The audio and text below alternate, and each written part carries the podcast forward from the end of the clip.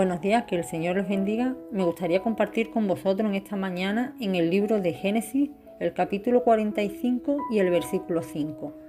Pero ahora, por favor, no se aflijan más ni se reprochen el haberme vendido, pues en realidad fue Dios quien me mandó delante de ustedes para salvar vidas.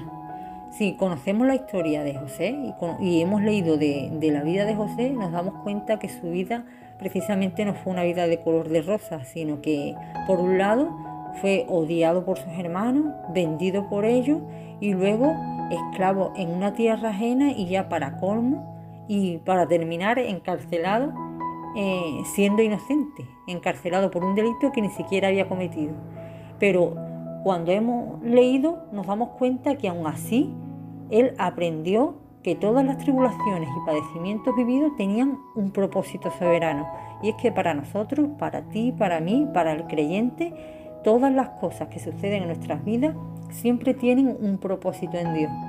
Si pudiéramos borrar episodios de nuestras vidas, seguramente borraríamos más de uno. Sin dudar, sin vacilar, borraríamos aquellos episodios, aquellos momentos que trajeron más tristeza y más dificultades en nosotros, pero mm, Precisamente estas situaciones más complicadas son las que en la vida de un creyente producen más crecimiento espiritual y con las que nosotros más aprendemos. Primeramente porque estas situaciones nos ayudan, nos llevan a doblar las rodillas y a orar. Despiertan en nosotros deseos de buscar a Dios, de buscar el rostro de nuestro Padre Celestial. Y segundo porque el Señor usa esta circunstancia para que nos aferremos más a su palabra y que crezcamos más en fe y en dependencia de Él.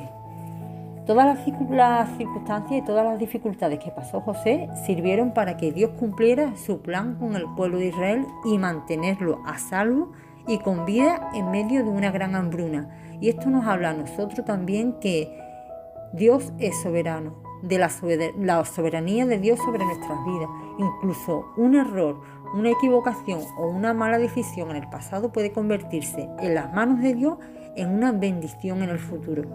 Podemos decir entonces con toda seguridad que cuando más crecemos espiritualmente es en estos momentos difíciles, aunque no nos guste atravesarlos, porque a nadie le gusta atravesar momentos complicados, pero Dios los usa para llevarnos a un nivel más alto de fe, de confianza y de dependencia de Él.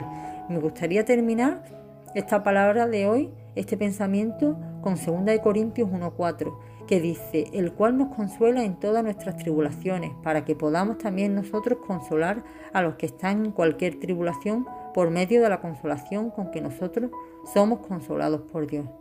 En las situaciones más difíciles sigamos dándole la gloria a Dios y pidámosle a Dios que Él nos, nos muestre cuál es el propósito que Él tiene con ella. Y recordemos que para los que aman a Dios todas las cosas obran y nos ayudan a bien. Que el Señor te bendiga.